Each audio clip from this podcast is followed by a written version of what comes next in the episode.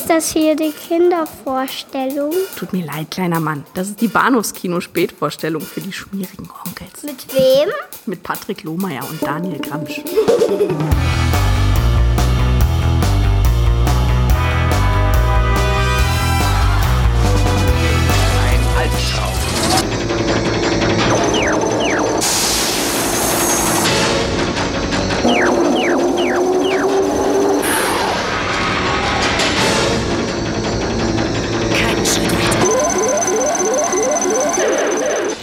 Totale Vernichtung.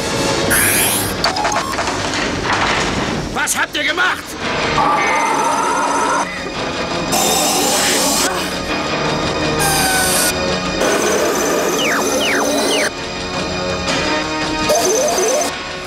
Macht, die alles in den Schatten stellt. Jemand hat das Siegel von Tresorraum 10 aufgebrochen. In Tresorraum 10 befindet sich eine Todesmaschine. Deine Freunde gerade rauslassen. Klappe! Hallo und herzlich willkommen zur Episode 472 des Bados Kino Podcast. Mein Name ist Patrick und bei mir ist die Death Machine höchstpersönlich, Herr Daniel Gramsch. Hallo Daniel. I'll be back. Genau. Äh, Kate Brewster. Kate Brewster. Willkommen, liebe HörerInnen, zu den ersten Gurken des neuen Jahres. Ja, tatsächlich. Ich fand es nicht ganz so schlimm, aber es war unterwältigend, sag ich mal. Äh, milde, milde ausgedrückt. Ja, Ja? nee, ja, es war nicht, sagen wir mal, der plausibelste Start. Aber wir hatten, ja schon, wir hatten ja schon eine, eine, eine, gute Folge vorher weg, also von daher passt schon. Ja, tatsächlich. Also du sagst, die erste Gurke des Jahres. Ich denke an Ghost Rider letzte Woche und für mich persönlich war das jetzt nicht so Also wahnsinnig erbaulich. Also zumindest vom Gespräch her fand ich es gut und äh, ich, hatte, ich hatte zumindest letzte Woche deutlich mehr, mehr Mhm. Vergnügen alles in einem. Dem würde ich zustimmen, tatsächlich, ja. So, und jetzt bin ich halt mal sehr gespannt. Weil ich könnte mir fast vorstellen, ich meine, die beiden Filme, die, über die wir heute reden, sind so Mhm. doof, sind so unglaublich doof, dass es vielleicht echt richtig lustig wird, drüber zu reden. Aber ich muss, auch das muss ich vorneweg schicken. Ähm, bei, dem, bei dem ersten Film, bei dem wir heute Abend reden, hätte ich wahnsinnig gerne die Schläferz-Kommentare nebenher laufen haben. Ja, wirklich? Wieso das Ja, denn? ja. Weil ich, ich, ich fast, fand es fast nicht erträglich ohne. Okay. Also es gibt gar, nicht, gibt gar nicht genug Alkohol, um mir den Film schön zu saufen. Oh, also, meine Güte. ja. Ähm, äh, ich, ich, ich glaube, so schockiert war ich nicht, aber ich war eben auch vorgewarnt, beziehungsweise äh, hatte ja auch vorgefühlt, weil ich den Film vor vielen, vielen Jahren mal auf Video entliehen hatte in der Videothek Ah. meines Vertrauens und habe ihn gesehen. Jetzt sah ich da, las ich da, es gibt verschiedene Schnittfassungen. Es kann natürlich auch sein, dass ich ihn nicht genau in der Fassung gesehen habe, wie ich ihn jetzt in der bei der Wiedersichtung äh, Hm. geguckt habe. Äh, und vor allem habe ich ihn auch nicht auf äh, Englisch damals geguckt, sondern auf Deutsch definitiv. Aber ich hab, hatte eben fast keine Erinnerung mehr daran. Ja, aber auf, auf, auf Deutsch gucken mag tatsächlich hier vielleicht sogar ein Vorteil sein. Ich weiß es nicht. Ich Ja, aber es war so eine billige mit 90er Videotheken-Synchro. Ich gehe davon aus, dass sie auch nicht Okay, teuer okay. Ja, ja, ich verstehe. Ich meine, der, der Film kommt auf 120 Minuten. War. Das ist halt Ich- einer der ich muss- großen Kritikpunkte, würde ich, ich, sagen. ich, muss, ich muss ganz ehrlich gestehen, normalerweise tue ich das nicht, Hm. aber so ab na, so der 20., 25. Minute habe ich den Film tatsächlich äh, in anderthalbfacher Geschwindigkeit abgespielt. Wow. Ja. Und das ist ja. Und was soll ich dir sagen? Er hatte, Verfehl mir trotzdem- die Worte. er, hat, er hatte immer noch Längen. die, Sachen, die Sachen blieben einfach zu langsam. Es war, Ja. es ist, ah, nee, es geht auf keine Kuhhaut. Ich habe irgendwann, irgendwann mal, irgendwann mal im Brustton der Überzeugung gesagt, äh, sobald Brad Dourif in einem Film auftaucht, wird er gleich um Klassen besser. Ich muss mich revidieren. Ich meine, er ist das Beste an diesem Film, aber es ist, das ist ke- keine Leistung. Alright. ah, okay. Nee, nee, Worüber mach, reden red ruhig weiter. Worüber ich wollte gerade sagen, wir sollten mal die Filmtitel erwähnen, Ja. die sich ja bereits im Titel dieser Episode befinden, von daher keine Überraschung, aber der ähm, Vollständigkeit halber, wir reden über Death Machine aus dem Jahr 1994, erschien in Deutschland 1995 von Stephen Norrington, das Spielfilmdebüt, ähm, britischer Trickfilm, also äh, Special Effects Techniker, auch bei einigen sehr, sehr prominenten Produktionen beteiligt und auch jemand, von, von dem ich glaube, dass wir irgendwann mal seine komplette Filmografie durchhaben, denn das ist bereits der zweite Film Der dritte. aus seinem Övre. Ah, nee, stimmt ja gar nicht. Nee, über den ersten Blade Blade haben wir nicht nicht gesprochen. hier, Genau. echt, ja. Aber werden wir verm- vermutlich eines Tages und dann sind wir wahrscheinlich der einzige Podcast, wo gibt, der Ja. das komplette Övo von Stephen Dorrington behandelt hat. Ja, nun muss ich allerdings ganz ehrlich sagen, ich bin kein Fan von Blade. Ich auch nicht. Und, ähm, Also nicht vom ersten. Ja. Und äh, hier ähm, äh, Die League. Die, die League die, äh, of Extraordinary Gentlemen, die sieht ja wenigstens gut aus. Tut sie. Ja, doch. Also rein, Ja. vom, rein vom Produktionsdesign her finde ich den schon sehr hübsch. Also Mhm. ich, ich mag ja diese steampunkigen Sachen. Äh, die, die- die, Nautilus ist echt hübsch und so. Also von daher, nee, passt, passt schon. Aber ich glaube, Stephen Norrington ist einfach kein guter Regisseur. Geht so, ne? Ja. Ich äh, sehe vor meinem geistigen Auge, wie sich gerade Janus, unser Podcast-Pate, aus dem Discord verabschiedet, denn er hat sich Oh. diesen Film gewünscht und wir fangen schon so an. Nun, vielleicht, vielleicht hat er ja Spaß daran, wie wir Spaß daran haben, uns über den Film lustig zu machen. Ja, ich habe mich auch ein bisschen vertan. Ich dachte ehrlich gesagt, er hätte einen besseren Ruf und ich ehrlich gesagt hatte auch nur noch vage in Erinnerung, worum es ging. So ein paar einzelne Szenen noch im Kopf. Ich hatte eben das äh, Kinoplakat im Gedächtnis, das wirklich relativ cool aussieht einfach. Und äh, ich, er, er hat so einen Mini-Kult-Status, zumindest in hiesigen Gefilden. Und war dann auch etwas überrascht, als ich meine Letterbox-Bubble guckte und stellte fest, eigentlich mag keiner wirklich diesen Film. Und ich hätte ihn dafür so für eine, eine vergessene Kultfilmperle gehalten. Ja, ja. Aber anscheinend ist die Liebe für diesen Film nicht gerade groß. Also ich glaube, das Beste, was ich so gesehen habe innerhalb meiner kleinen Bubble, überschaubaren Bubble, das sind so zweieinhalb, drei Sterne, aber die meisten Leute sagen dann, okay, hier, mit zugedrücktem Auge vier Minus. Na gut. Äh, und an zweiter Stelle reden wir über äh, Terminator 3 mit einer arabischen 3, keiner römischen 3. Das Ja. fand ich interessant, ist auch ungewöhnlich. Ne? Richtig. Rise of the Machines. Äh, Genau. Aufstand der Maschinen, Rebellion Rebe der Maschinen. Rebellion, der Maschinen. Ja, aus Jahr 2003. Ja, ohne, ohne vorwegnehmen äh, greifen zu wollen, ähm, ich finde ja nicht nur die arabische 3 äh, seltsam in dem, in dem Titel, sondern auch, dass die Credits das A in Richtungen drehen, Ja. wie sie gerade wollen. Ja. Ich habe mir, ich habe mir, ich meine, als als Grafiker gucke ich natürlich auch so eine Sachen auch Na mal klar. zwischendurch und äh, dachte so bei mir, äh, wo ist da der Sinn? Also ich dachte, dachte erst, okay, wenn es ein, wenn es keine Ahnung, ein großes A ist, also am Anfang wie bei Arnold, ja, dann, dann ist es halt vielleicht nach links gedreht oder so und oder kippt halt nach links und wenn wenn es ein kleines A sein soll, dann nach rechts. Nee, nee, teilweise im selben Namen. Also Sarah zum Beispiel, einmal nach links, einmal nach rechts. Wie, what, what? Also keine Ahnung, was sie da gemacht haben. Wen, wen, wen sie auch immer an die Credits gelassen haben. Ich glaube, er war über, überbezahlt. Ich bin sowieso kein Spann, äh, Fan der, kein Spann, kein Fan der Opening Titles tatsächlich. Also sie wirken so, so merkwürdig beliebig und ein Ja, wie, wie, wie ein. TV-Movie. Also, Aha. aber ja gut, ich. Entweder macht man stimmungsvolle äh, Szenerie und legt da darüber die Credits oder macht es eben so nach dem David Cronenberg-Prinzip, irgendwie sch- schwarzer Hintergrund oder eine nette Animation und darüber die Credits, aber irgendwie so vollkommen unmotiviert einfach über die Handlung Credits laufen zu lassen, finde ich immer so ein bisschen Ja. Billig. Ja, ist, ja, ja, doch. so, wir sind schon mitten im Film, aber wir sagen dir, wer jetzt der Production Designer war. Ja, genau. ja. Und dass, und dass sie, sagen wir, offenkundig zähneknirschend den, das, das Terminator-Thema irgendwie so, so verschämt quasi ganz ans Ende irgendwie klemmen, damit die, damit die Fans ihm sagen können, ah, okay, ja, da ist es ja wenigstens. Ja. Das macht die Sache auch nicht schöner. Also, ja, das, aber so ging es mir damals im Kino schon. Und wie ich dachte irgendwie, ja, jetzt gucke ich hier Terminator, dann will ich auch bum, bum, bum, bum hören. Ja. Aber nee, ist nicht. Death Machine. Ja. 1994. ja, ich befürchte, über den müssen wir jetzt reden, ne? Ja.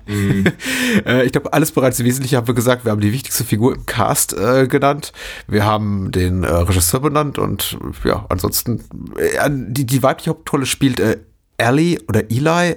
Ellie, Eli Pouget. Ich, weiß ehrlich gesagt, Puckett? ich habe hab keine, keine Idee davon, wie ich diesen Namen aussprechen soll. Nee, ne? Ja. Tja. äh, in weiteren Rollen William Hootkins, Jim Sherian, die spielen Figuren mit Rollennamen wie Scott Ridley, John Carpenter, Sam Raimi und Waylon Yutani. Also Ja. das sagt viel über die Macher dieses Films wahrscheinlich aus. Ja, Von allen anderen Beteiligten hat man nie mehr gehört. ja, ja, Rachel Weisz ko- taucht ra- auf Stimmt, und ja, ja. äh, Sie gibt- darf, darf Uh, zwei Sätze ja. haben, ja. Sie gibt unserer Hauptdarstellerin eine Warnung, so von wegen, leg dich nicht mit dem Konzern an. leg dich nicht mit Omnicop, äh, Shark, Shark an. Also überhaupt, ich musste, also, das erste, was ich gemacht habe, na, nachdem ich den Film wieder jetzt wieder gesehen hatte und zum ersten Mal, glaube ich, so richtig gesehen hatte, war nachzugucken, wie alt war Steven Norrington damals. Und ich hatte irgendwie sowas mit sowas gerechnet 14? wie 16, 14. Ja, genau. Und da dachte, ach nee, der war Ü30. Das ist ja, wow, es ist beneidenswert kindliches Gemüt. Fand ich nett. Ja, aber ganz ehrlich, ich meine, ich finde es. Ich fand es natürlich irgendwie knuffig, dass, dass äh, hier Brad Dourifs Figur äh, mit dem, mit dem äh, gar nicht ähm, verheißungsvollen Namen Jack Dante Ja. äh, in seinem, in seinem Arbeitszimmer, Arbeitsraum da äh, lauter, lauter Actionfiguren rumzustehen hat. Also Ja. unter, unter anderem die Figur Blade aus, aus äh, ähm, hier ähm, dem Masters of the Universe Film, über den wir vor vielen Jahren mal gesprochen haben. Ich glaube, ich glaube ein bisschen mit Skeletor später auch rum. Also so ein paar von solchen Figuren sind da. Äh, einige, die ich auch, auch selber hatte. Aber ich dachte so bei mir, ja, das ist bezeichnend, weil der ganze Film sieht aus, als würde irgendein kleiner Junge eben seine Lieblingsfilme mit seinen Actionfiguren nachspielen Ja. und halt irgendwie äh, die immer aneinander kloppen. So. Genau. Und Bam, bam, nicht jetzt zum Ende kommen. Und, Ja, und dann zu- kommt und ein zum Ende. Elternteil rein und sagt, wird das nicht ein bisschen eintönig? Noch fünf Minuten. Du spielst schon seit zwei Stunden. Äh, ich bin dankbar für deine, für, de, für das Name-Dropping deinerseits zum Masters of the Universe. Denn eine Sache, über die ich mich geärgert habe bei unserem Filmgespräch nächste Woche im Nachgang, war, dass ich nicht erwähnt habe, dass Ghost Rider auch für mich so ein bisschen das Masters of the Universe-Problem hat, nämlich äh, nächtliche, menschenleere Straßen in einer Großstadt. Ja. Als der Ghost Rider da nämlich durchpäst, dachte ich mir, wo sind all die Menschen? Da fliegen Autos durch die Gegend und alles mögliche geht kaputt, aber da ist kein Mensch weit und breit. Ja, ja, ja. Und äh, da wären wir wieder bei dem Film hier, beim, beim Dolph Lundgren-Klassiker. Genau. Und genau, und der Ghost Rider hat nicht mal Courtney Cox. Aber na gut. Ähm, Ja, dieser Film, ich, ich merke schon, wir sind in Minute 13, 14 und, und, und winden uns. es, es, es ist aber auch ein Rotz. Meine Ja. Güte, ist das ein Rotz. Wirklich, kein einziger Mensch in diesem Film, mit Ausnahme von Brad Dourif, äh, hat hier auch nur ansatzweise irgendeine Art- Form von Talent. Also ich, ne, ich, nehme den, wen- ich, nehm, ich nehme den wenigsten Leuten hier ab, dass sie Menschen sind.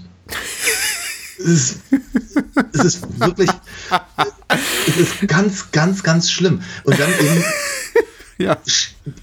so, so, so unglaublich bekloppte Dialoge, die alle irgendwie zusammengeklaut sind aus anderen Filmen, aber, aber ohne Sinn und Verstand. Und es soll alles so wahnwitzig cool sein. Und, aber nee, es ist, es, es ist wirklich, es ist ein, es ist ein sehr nerdiger Fanfilm, der mit zu viel, also ich meine, das Ding, das Ding sieht ja auch nicht besonders gut produziert aus, aber Nein. trotzdem hat er offenkundig zu viel Geld gehabt. Ja. Weil wenn das, wenn das, wenn das halt wirklich so ein Studenten, Studentenprojekt gewesen wäre, würde ich ja gar nichts sagen. Ja, aber es, es, es will ja ein großer Film sein. Oder zumindest ein Film will er sein. Äh, Ja. Aber das ist. Er stinkt so ein bisschen nach äh, Ich wäre gerne Aliens äh, von James Cameron, an dem ja Stephen Norrington auch beteiligt war, effektseitig. Ähm, Ja, aber er stinkt, er stinkt auch, äh, auch nach, ich möchte gerne Robocop sein. Ja, schon. Er wirkt merkwürdig unfertig. Das ist auch so eine Sache, die mir ganz, ganz besonders aufgefallen ist, auch bei der, bei der Namensgebung. Erstmal hast du diese ganzen furchtbaren Character Names, die, ich meine, so ein Gag kann man mal machen. Ja. Aber eben, das macht man dann bei der Nebenfigur, die dann auch aus dem Film rausfällt oder deren Mhm. Name vielleicht einmal erwähnt wird. Aber wenn natürlich zum, zum 38. Mal jemand Remy schreit, ist das so ein bisschen, äh, okay, der Gag ist jetzt auch wirklich totgeritten.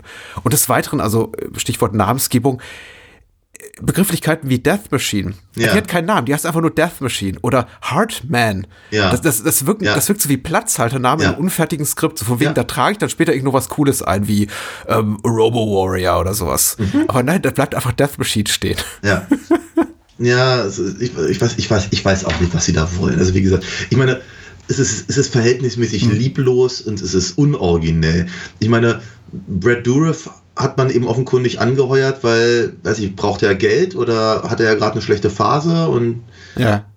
weiß ich, Auch kann, Brad Dourif macht eine ganze Menge. ja, eben irgendwie. Ja. Also, er, scheint sich für nichts zu blöd zu sein auch. Ähm, aber irgendwie haben sie ihm wohl gesagt, ja, hier, äh, bring, bring, mal, bring mal die olle Perücke, die du noch von, von, von Chucky hast, irgendwie mit ans Set. Weil wir haben kein Kostüm für dich. So. Und dann hat er, hat er gesagt, naja, die ist die ganze Zeit schon auf dem Dachboden, sieht ein bisschen rattig aus. Ist egal. So. Und dann hat er sie halt übergestülpt. So. Und dann hätte man. Äh, nun, Und dann haben sie, haben sie ihm irgendwie gesagt, irgendwie, weißt du, mach mal so ein paar Manierismen, die wir, die wir von äh, Peter de Vries kennen aus, aus äh, Dune. Also, Aber, ja. so. Und, und, und ach ja, und dann, dann machen wir noch den und machen wir noch den. Äh, anstatt dass, dass Durif gesagt hätte, Entschuldigung, aber das habe ich doch alles schon gemacht, kann ich vielleicht was Neues machen? Hat er gesagt, Ja. ja, nee, komm hier. Es ist, es ist halt einfach, es ist eben auch keine Glanzleistung von ihm. Überhaupt nicht. Ähm, es ist tatsächlich, tatsächlich bleibt er halt ganz weit hinter dem zurück, was er tun könnte. Ähm, nur ist seine Figur auch nicht sehr interessant. Ich meine, es ist äh, so dieser, keine Ahnung, verrückte, perverse Wissenschaftler, kommt auch überhaupt nicht auf den Punkt. Also da hätte man halt doch durchaus noch was, könnte man, hätte man auch noch verschiedene Kommentare irgendwie über sowas, also wenn sie wirklich Robocop sein wollten, äh, über, über, keine Ahnung, die, die Militärindustrie oder so machen, aber nee, sie machen ihn halt zu so einem wirren Typen und dann darf er irgendwie Psychozeugs absondern und selbst der, Ja, ja. der, der wider, widerliche Yuppie-Chef, den man so oder so ähnlich äh, auch schon 20.000 Mal äh, ge- ge- gesehen hat, ger gerne gespielt von äh, hier Gary Gary Busey, ja, okay, ja. Ja. Hm, hm, und hm, so. Und, also es ist ja, es bleibt Ich glaube. Gary Buseys Karriere lief damals 1994 besser als Brad Dourif, aber ja. aber es, ist, es, bleibt alles an der Oberfläche. ja. Kommt nicht auf den Punkt. Das Problem ist eben auch bei diesen ganzen stilistischen, wie erzählerischen, wie jetzt eben namentlichen Anleihen an bereits bekannte, sage ich mal, Kultfilmstoffe, Klassiker des Science-Fiction-Horror-Kinos und Action-Kinos, ist natürlich auch, dass du die ganze Zeit die vor dem geistigen Auge hast. Du denkst, Ja. du, du guckst Death Machine, du denkst dir, ah, Aliens, ah, Robocop, ah, irgendein anderer Film, den ich ganz, ganz toll finde. Ja. Und das wird eben dieser Film sein und schafft's einfach nicht. Ich glaube, er hat einfach besser daran getan, nicht zu sagen, wir machen eben hier Chang Corp Armaments als so eine Art Omnicorp-Verschnitt oder zitieren Wallet und Yutani, die Corporation aus, äh, der, aus dem Alien-Franchise herbei. Dann, äh, und, und geben dem Film vielleicht auch so ein bisschen ein eigenes, eigenen Look and Feel. Macht er aber nicht. Also offenbar ist Stephen Norrington Fanboy, Fanboy durch und durch. Daran ist erstmal nichts äh, verkehrt. Nein, das aber eben nicht- im Rahmen eines Abendfüllenden, und ich möchte mal sagen Abendfüllend plus, weil der Film ist gut zwei Stunden lang, verdammt Ja. nochmal Ja. äh, funktioniert das einfach nicht. Das wäre ein guter, guter Short gewesen oder ein knackiger 80, 80 Minuten. Und ich glaube, Ja. dann wäre sogar einigermaßen okay. Man hätte Ja. einfach alles, was Brad Dourif hier bietet, was nicht herausragend ist, aber okay ist, äh, drin gelassen und dieses ganze elendige Hin, uninteressante Hin und Her rausgestellt, und vor allem in der ersten Stunde, in der man echt das Gefühl habe, es passiert einfach gar nichts. Ja. Gar nichts. Wir sind hier so auf Bruno Mattei filmschaffenden Niveau. Ja, ich mit meine, ein ich will- bisschen ich mehr Budget. Ich, wollte, ich wollte, wollte gerade sagen, du musst ja nicht ausfällig werden, aber ähm, es- nee, es stimmt. Es, es, es, es ist richtig. Der, der, äh, Also der Einstieg hier mit John Carpenter, diesem ja, dicken Menschen. dem, dem, dem, dem Fettchen, ja. Elitesoldaten, genau, der hier diese diesen Ja. Cyborg Ja. äh, festnehmen soll, den Hartman. Die, Ja. die erste Konfrontation, also zwischen diesen beiden, wo dann einfach auch nichts passiert, Ja. Die ist einfach schon so maßgeblich für den Ton des ganzen Films, nämlich eine einzige Aneinanderreihung von unterwältigenden Szenen, die, Ja. in, in die man reingeht mit, ah, jetzt passiert, passiert bestimmt was Cooles Nee. und dann passiert einfach gar nichts. Nein, es, es zeigt sich aber, du hast, ich finde das sehr, sehr schön, dass du das so sagst, weil ähm, äh, es zeigen sich auch gleich ganz andere Probleme halt in, in, in der ersten Szene. Weil ähm, ich glaube, so grundsätzlich ist dieses Set da mit dem, mit dem Diner und den ganzen massakrierten Mitessern, also Ich nehme heute auch auf Ich- deine zweitklassigen Witze, weil Ja, ja. äh, alles ist besser als dieser Film. Ich danke schön. Pa Patrons, wie sagt man denn? Besucher, Gäste? Gäste. So. ja. Das ist ja eigentlich ganz nett. Die Idee ist nett. Hm. So, und dann haben sie, haben sie da diese äh, ausstaffierten SWAT-Leute. ja. Ist auch okay. Das Design ist nicht verkehrt. Das ist, funktioniert. Hm. Und dann lassen sie sie da in dieses, in diesen, in dieses Diner reingehen und es dauert alles ewig, Hm. bis die da mal durch so einen Raum durch sind. Ja. Und dann, und die Kamera macht auch nichts draus. Die fängt den Raum eben nicht ein. Äh, diese Idee, dass die, dass da die, die Typen, die an der, an der Theke sitzen, offenkundig alle einen Kopfschuss hatten, alle g- völlig identisch halt irgendwie da sitzen mit dem Kopf nach hinten. Und, und während die Kamera dran vorbeifährt, sieht man halt immer einen nach dem anderen da aufgereiht quasi sitzenderweise. Das ist interessant. Das Ja. könnte creepy sein. Das ist die, aber es sieht halt so lieblos dahingesetzt aus und dann eben auch noch schlecht eingefangen. Und dann bewegen sich halt diese drei Heinis in ihren, in ihren äh, Anzügen auch völlig unegal. Und es ist so, sie sehen nicht aus, als hätten sie jemals auch nur ansatzweise irgend sowas wie ein Training gehabt. Sie sehen nicht aus wie Militärs, sie sehen nicht aus wie Leute, die wüssten, was sie tun.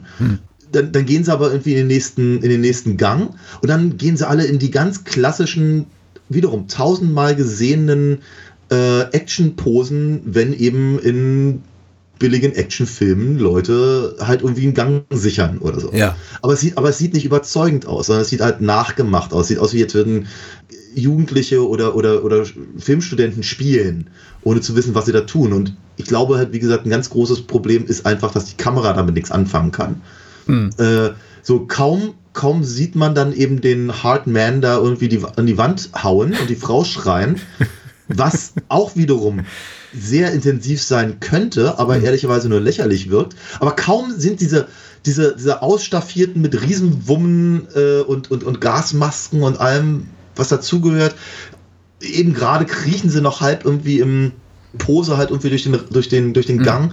Kaum stehen sie vor, dem, vor, der, vor der Bedrohung, weswegen sie da sind, sind sie auf einmal total relaxed, nehmen die Waffen runter, die Masken ab, gucken sich den an und dann Ja. darf, darf, darf der eben gerade noch sehr hünenhafte wirkende Carpenter eben zeigen, dass er eben ein, naja, ein bärtiger Mann, der nicht so ganz in Form ist. ist. Und, dann, und darf was Bedeutungsschwangeres sagen, was aber auch nicht funktioniert. Also die ganze Szene implodiert. Ja, natürlich, weil auch das, Aber was sie eben vor ab- als war, hm? Ja, aber, aber sekündlich. Ja, weil eben das, was eben als zu, zuvor als vermeintliche Drohung angeteasert wird, eben sich entpuppt als Luftnummer und Ja. John Carpenter die auch als sofort als solche dann identifiziert mit den Worten so ach wieder mal irgendwie so ein durchgedrehter Cyborg der der wird sich quasi hier von selbst gleich, gleich runterschalten runterfahren und so passiert es dann eben auch er fällt einfach um darf noch ein paar Mal in der in der Endlosschleife sagen Error Error Abort, abort und, und dann nächste Szene in diesem Boardroom-Meeting, Ja. wo wir dann eben unsere Protagonistin kennenlernen, die halt für diesen, für diese Evil Corporation arbeitet. Da gibt's, ehrlich gesagt, da gibt's ein, zwei ganz lustige Szenen. Ich möchte den Film auch nicht komplett runter machen, also er ist da, da nicht halb verkehrt in solchen Momenten. Ich finde auch, wenn äh, Kaylee sagt, ähm, I thought this was a responsible corporation, das fand ich schon sehr lustig, muss ich sagen, weil eben es sofort von Beginn an etabliert wird, das sind die, die, die, die sind doch schlimmer als bei Robocop allesamt. Und sie dann da rausgeht mit, hm, ich dachte, ich hätte einen integren Arbeitgeber. Komisch. Und ihr, ihr- also sie ist umgeben eben von Militärs, von, von Schmierlappen, von Leuten, die ihr äh, irgendwas wollen.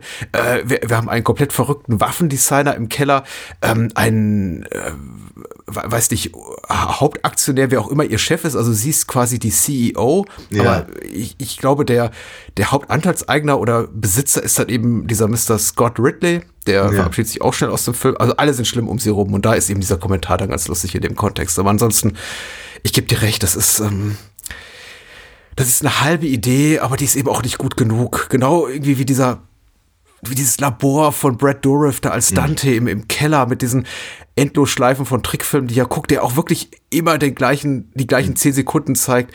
Es ist halt, ich, ich sag mal, ein kapitaler Fehler, den der Film macht, und dadurch ist er eben auch zwei Stunden lang, ist die Kamera etabliert das Setting. Es gibt so eine, es gibt eine Totale von dem Raum, in dem er sitzt, und wir sehen schon im Hintergrund, da ist ab dieser, dieser, dieser Endlosloop von diesem Zeichentrickfilm, der eben Gewaltakte zeigt. Und dann denkt sich Stephen Dorrington im Schnitt, hm, vielleicht ist den Leuten der Gag zu subtil gewesen. Wir zeigen noch mal ein Close-up von dem Monitor und spielen diese, diesen Loop noch mal zweimal ab, damit die Leute auch Ja. merken, der, der steht auf brutale Trickfilme.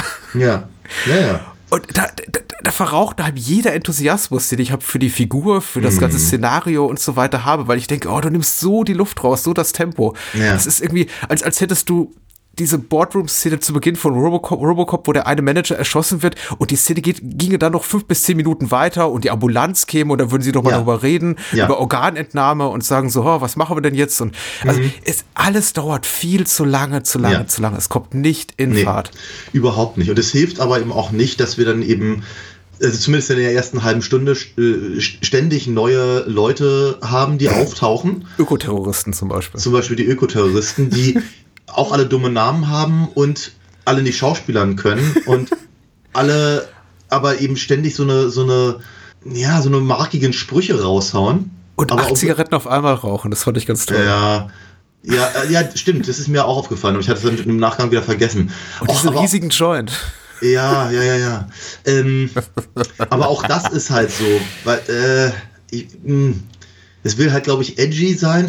Ich, habe ich hab mich an manchen Stellen gefragt, ob es lustig sein soll. Aber dafür ist es eigentlich nicht lustig genug. Wir sagen, Das ist richtig. es, er, er macht ja keine Parodie draus und er macht auch keine Satire draus und er hat, er hat keine Aussage.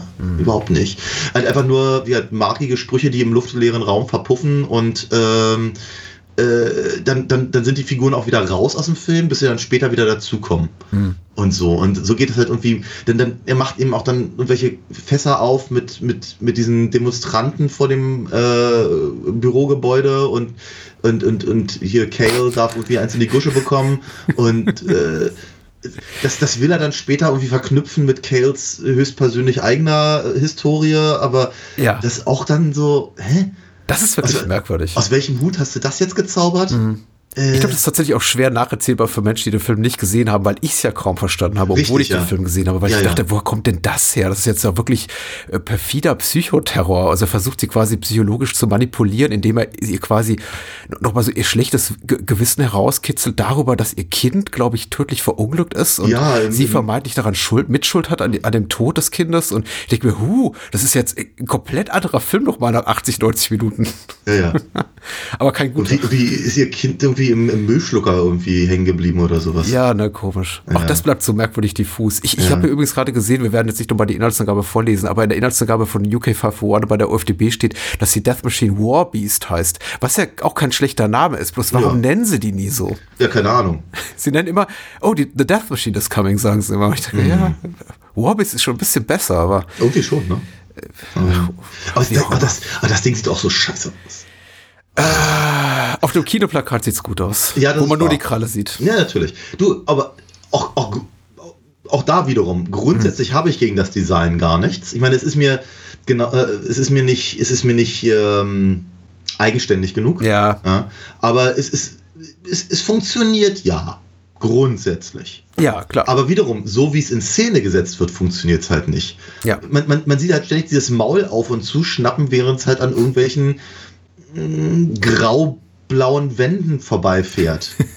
ja, habe ich Dieser- auch schon dieser- zehnmal gesehen. Das ist Ja, so. dieser Terminator-inspirierte POV, der eben eher so aussieht wie Wolfenstein 3D oder irgendwie so ab einem früher Ego-Shooter mit Ja. auch Her- Herzanzeige und so weiter, Poweranzeige, der funktioniert eben auch überhaupt nicht, weil man sofort merkt, und das muss auch schon Mitte der 90er so gewesen sein, das ist einfach nur da, um Geld zu sparen, damit man eben dieses Ding nicht mühselig animieren muss und durch die Gänge karren muss und dann Ja. äh, gibt man eben irgendeinem Mitarbeitenden die Kamera in die, in die Hand und sagt, renn mal den Flur entlang, wir legen da einen blauen Filter drüber und machen mhm. dann du, du, du, und es ist dann eben der POV der Maschine und eben außer diesem POV, diese, diese subjektiven Einst äh, Einstellung aus, aus Blick der Death Machine und Teile der Death Machine, weil ich glaube, im Ganzen sieht man die erst so kurz vor Schluss, mhm. ist ja echt da nicht viel zu holen. Also ist auch null bedrohlich dadurch. Ja. Außer in dieser Aufzugsszene. Die fand ich tatsächlich relativ cool. Das war so, so Ja. fast unerwartet cool, so nach ungefähr zwei Drittel der Laufzeit des Films so eine Szene zu sehen. Weil ich dachte, Sowieso, okay, ja. das ist das, was ich eigentlich die ganze Zeit von dem Film gewünscht hätte. Ja, würde ich, würde ich nicht mal, würde ich nicht mal abstreiten wollen. Ich muss auch sagen, dieser, äh, äh, auch der andere Aufzug, dieser gelbe, an dem sie dann praktisch am Haus lang fahren, auch das fand ich dann ganz gut gelöst. Ich fand zwar den, den Polizisten am Boden dann wieder be bekloppt, der, der, der, der mit, sein, der mit seiner Waffe Liebling. ständig auf irgendwelche runterfallende Metallteile zielt. Das ist mein absoluter Liebling. Der einfach hysterisch schreit. Der schreit wie ein Irrer, vollkommen unmotiviert. Ich habe mich echt danach gefragt, nach der, nach der Regieführung in dem Ja. Moment. Hat das der Schauspieler so entschieden oder saß da Stephen Dorrick und hat gesagt, du, ich habe eine super Idee. Du, du, du, du gibst keine Anweisung. Du schreist da, all deine Anweisungen wie ein, als wärst du komplett auf, auf Speed oder sowas. Ja. Der ist, der ist wahnsinnig, der Polizist. Und es wird Ja. überhaupt nicht etabliert, warum. Aber Nee. egal, komm. Ja, ja, Ich kann es nicht in ja, Worte fassen. Äh, ich, doch, das hast du eigentlich ganz gut gemacht. Es ist, weil es ist ganz, es ist, Ich wollte eine hübschere Analogie ziehen, aber mir ist keine gute Naja, eingefallen. aber es ja. ist, äh, ich, es sind, es sind diese Frage nach der Regieentscheidung, die stellt sich häufig. Hm. Ja, also auch zum Beispiel, wenn dann hier ähm, ja unser unser Quasi-Held äh, Raimi, Ja, äh, wenn der dann eben diesen Hardman-Anzug anzieht und eben durch die Gegend stapft, das ist das ist ich glaube, es das soll lustig sein. Ich weiß nicht, ob es lustig sein Oder soll. parodistisch zumindest. Aber Ich was hab- parodiert hab- er? Ja, eben. Ich habe ich hab, mir- ich hab mir auch diese Frage gestellt, ob das. Weil es ist so lächerlich. Hm. Ähm, aber ich habe eher, ich bin eher da angekommen, dass er sich halt wirklich gedacht hat, nee, so macht man das. Hm. Ne? das die, die, die stapfen alle so. Und deswegen soll er jetzt stapfen. Ob Raimi, äh, der Schauspieler, stapfen kann oder Hm. nicht, ist jetzt egal. Und, und er brüllt ja auch nur irgendwelche komischen Anweisungen. Und auch das nicht sehr überzeugend. Hm. Wie sagen die jungen Leute? Cringe. Ja, es ist äh, schon sch- ziemlich cringy. Es gibt äh, einzelne gute Momente. Wie gesagt, der Aufzugmoment. Es gibt ein paar Dialogzeilen, die so gut sind, dass sie fast schon improvisiert wirken. Wenn zum Beispiel, ich glaube, ich weiß nicht, ob es Raimi ist oder ähm, Wayland, der sagt, äh, hier, hier war doch klar, dass der Weihnachtsmann sich hier als fetter, schützender Psycho entpuppen würde. Irgendwie was obvious that ho ho ho was, was gonna be like a fat psycho guy. Äh, Und, und also mit Bezug auf John Carpenter, der eben auch quasi so einen harten Militär Dude darstellen soll, aber eben wirklich aussieht wie komplett fehlbesetzt, ne? Ja, ja, ja. Äh, Opa Nikolaus. Und äh, ich fand gut, dass es eben auch von Seiten des Drehbuchs kommentiert wurde. Von daher, aber es wirkt eben so unpassend, so semi-intelligent, selbstreferenziell, dass ich dachte, das muss fast improvisiert sein. So von wegen, ja, dass sie bei, beim Dreh gemerkt haben, ja, also wirklich so, so ein Mr. Pummel-Rauschebart, das ist halt nicht so wirklich derjenige, der mir einflößt als bedrohliche Militär, äh, Angst einflößt als bedrohliche Militärtyp. Aber Ja, vor allem, vor allem, weil er auch nie wieder, also nach, dem Vorspann, dem, Ja. dem, dem Prolog, dem Code Opening, wie man es immer nennen möchte, Hm. äh, ja auch nie wieder militärisch auftritt. Den, Rest der, des, den Rest des Films verbringt er im Anzug. Richtig. Und, und, und, und, und schwitzt und, und hat, hat irgendwie Schiss, wenn die Ökoterroristen kommen. Und Hm. wenn er dann die Pistole irgendwann, irgendwann hat, äh, die er von, von Dante geklaut hat, wenn ich recht in Erinnerung habe, dann, äh, dann, dann, dann, dann zittert ihm die Hand und all das. Also er wirkt überhaupt nicht wie das, was er, als dass er etabliert wird. Das heißt, der Film, aber der Film ist auch in den einzelnen Szenen inkonsequent. Ja, eben gerade ist hier Scott Ridley noch, äh, also der, der Konzertchef, wie auch immer, ja. ja, Chefchef, genau, äh, äh, äh, voll der Yuppie-Arsch mit breiten Grinsen und macht irgendwie Kale halt irgendwie runter und äh, dann dr- dreht er sich nach einer Weile, äh, Weile um ähm, und, und ist dann vo- voller, voller Schrecken vor Dante und kann ihn nicht feuern, dreht sich wieder um und, und äh, ist dann wieder, wieder total, total jovial und äh, äh, innerhalb von 20 Sekunden habe ich hier drei oder vier verschiedene Charakterzüge von der, von der Figur. Ja.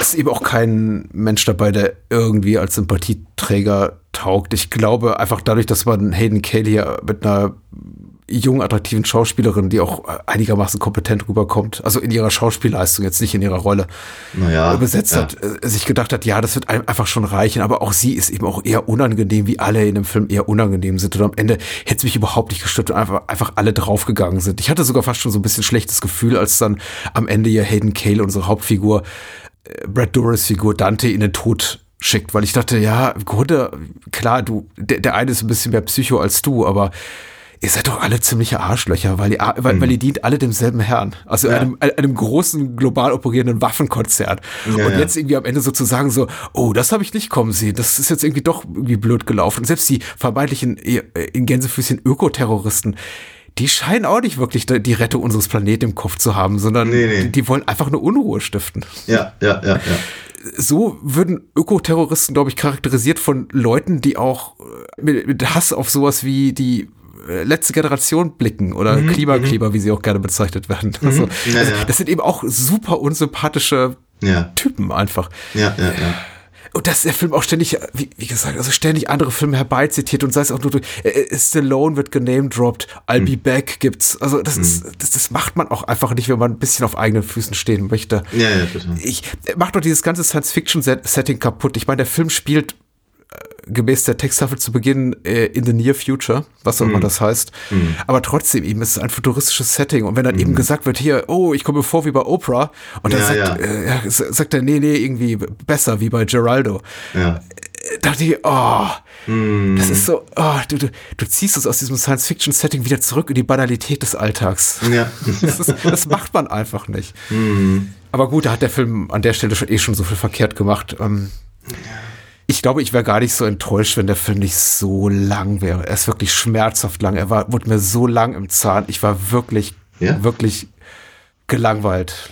Tut mir leid. Tut mir Ja, leid, auch deswegen- Janus. Also bitte, bitte, sei nicht zu enttäuscht. ich hoffe, du hängst nicht zu sehr an diesem Film. Ja, ich, ich, ich, ich glaube, ich, glaub, ich mag auch gar nicht so wahnsinnig viel mehr dazu sagen. Ich auch nicht.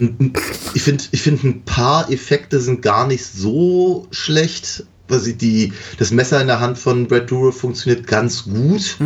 Ich finde halt ein paar Sachen halt so sehr, sehr edgelordig, wie wenn sie da irgendwelche Babypuppen halt irgendwie in den, in den, in den Dreck legen und dazu dann irgendwie äh, Ki- Kindergekreische drüber, drüber packen auf der Tonspur.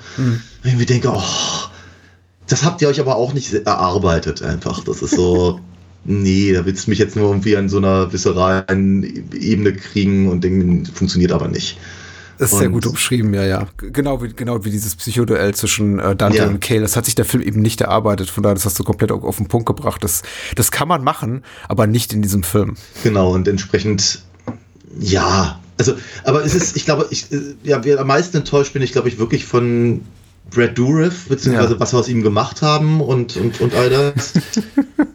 und es sieht, es sieht nicht aus, als hätte er keinen Spaß gehabt, glaube ich. Ja, aber es war trotzdem alles, es ist, es ist einfach, es ist, es sieht kacke aus, es ist nicht gut, äh, also die Regieführung ist nicht gut. Ja. Es ist nicht sehr originell, es ist zu lang und se- selbst, selbst in anderthalbfacher Geschwindigkeit hat er immer noch Längen.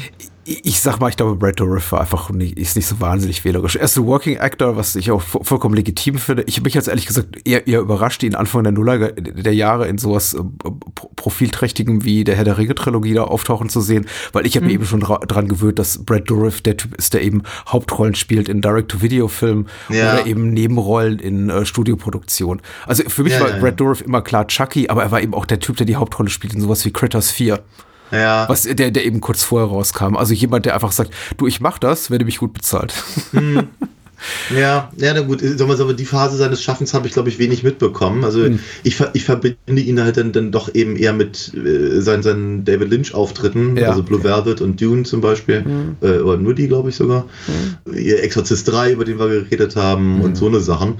Also von daher äh, fand ich ihn als Grima Schlangenzunge, also passt einfach Arsch auf Eimer. Also von daher, ja, ich fand ihn auch super. äh, aber ähm, Aber also sagen wir mal so, ich, ich gucke mal gerade seine Filmografie, was er eben davor gemacht hat in den Jahren zuvor, vor Grima Schlangenzunge, war Progeny, die Höllenbrut, danach Senseless, Silicon Towers, Louisiana Nights, eine tödliche Intrige, Intrige Alien Interceptors, Shadow Hours, God's Army Ja. 3, The Ja, Ghost, okay. Soulkeeper, The Calling, also alles Filme, die nach gar nichts klingen. Und dann Herr der Ringe, die zwei Türme.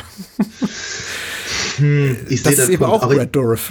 Ja, natürlich, aber er ist eben auch einer Flug übers Kuckucksnest. Ne? Ja, Also- natürlich ist auch Billy Bibbit. Ich, ich liebe ihn ja daran. Ja, Aber guck, was Christopher Walken in den 90er gemacht hat, nach Ja. seinem äh, Oscar-Preisträger Christopher Walken. stimmt schon. Ja, Egal, wir mögen Brad Dourif, wir mögen Christopher Walken. Das Klar. ist, glaube ich, auf etwas, auf das wir uns einigen auf jeden können. Fall und sind ja beide gern gesehene Gäste hier im, im Bahnhofskino. Ähm, aber sagen wir mal so, Stephen Norrington ist es, glaube ich, nicht und, äh, und Death Machine, Machine schon mal gar nicht. Ne? Also das ist. Nee. Was ich immer wieder gerne sehe und vor allem lese, ist Alina Fox. Ich höre die auch gerne. Wie kann man Hm. das denn tun, Daniel? Das ist eine hervorragende Überleitung. Äh, man kann das natürlich tun, indem man auf alinafox.de geht. Das ist meine Webseite. Ja, ich habe noch eine Webseite. Das ist ja heu- heutzutage nicht mehr so, so gang und gäbe, wo man eigentlich sich nur noch bei TikTok rumtreibt und Ja. anderen Social Media Kanälen. Ähm, nein, man kann das eben tatsächlich machen und dort gibt es einen Shop. Auf diesem Shop gibt es tatsächlich die Comics, die man lesen kann. Und man kann auch die Hörspiele dort kaufen, die man, wie der Name schon so ganz richtig sagt, hören kann. Und äh, wenn man gerne möchte, dann male ich da auch mal meinen Namen drauf. Nicht nur drei Kreuze und mache noch eine kleine Zeichnung dazu. Ich beantworte jede E-Mail höchstpersönlich und freue mich immer sehr über die Unterstützung meiner Arbeit durch einen, einen kleinen Rollgriff bei mir im Bauchladen quasi.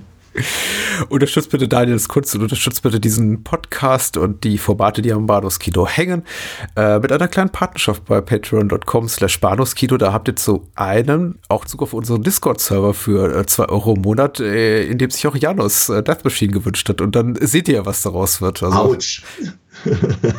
Join the Cult at Discord, äh, Bados Kino Discord. Und ähm, für 2 Euro äh, pro Monat gibt's auch jede Folge eine Woche früher. Vor dem Rest der Welt könnt ihr die neue Folge Bados Kino hören. Und für ein paar Euro mehr, für 2 Euro mehr, gibt's auch regelmäßige Bonusfolgen und Zugriff auf unser, auf unser ganzes Archiv. So. Äh, der Teil ist hiermit erledigt. Jetzt zu Terminator 3 Ja. ähm, zu dem ich viel gelesen habe und ich glaube 80 Prozent dessen, was ich gelesen habe, war einfach die das Hin und Her, was die rechte Lage zum Terminator-Franchise betrifft. Denn Ja. wenn man mal anfängt äh, mit dem englischsprachigen Wikipedia-Eintrag zu der Reihe oder beziehungsweise zu diesem Film Terminator 3 und dieses Wiki-Wormhole gerät. Also wer hat wem zu welcher Zeit was gesagt und Geld gegeben, damit die Rechte von A nach B über C nach D wandern.